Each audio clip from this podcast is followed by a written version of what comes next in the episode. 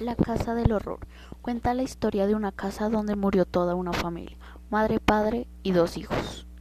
Lo que no sabían es que cuando se mudaran experimentarían el verdadero horror, ya que en ella se escondía un oscuro secreto que pronto descubrirían. La casa estuvo abandonada por mucho tiempo. Fue enterrada en un cementerio donde se encontraron los peores asesinos de la historia. El primer día que la familia se mudó, todo comenzó en la noche.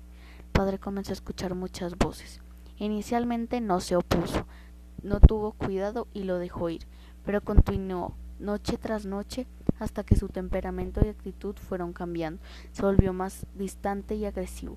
A pesar de todo lo que su esposa e hijos hicieron para hacerlo feliz, sus intentos fracasaron. Era alguien que escuchó las voces.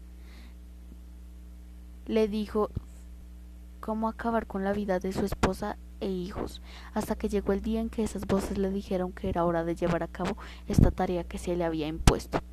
Él dijo que tenía que matar a su esposa mientras ella dormía, cortándole el cuello sin darle ninguna oportunidad. Y sus dos hijos tuvieron que sofocar a su hermano menor con, su, con una almohada en la noche. Su madre murió y la niña tuvo que cargarla por la noche, dar un paseo al río y dejarla allí, hasta que se ahogara.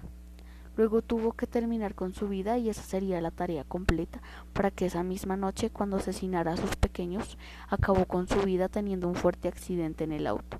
Cuando llegó la policía encontraron todos los cuerpos, pero la verdadera historia de eso nunca se supo. La casa del horror.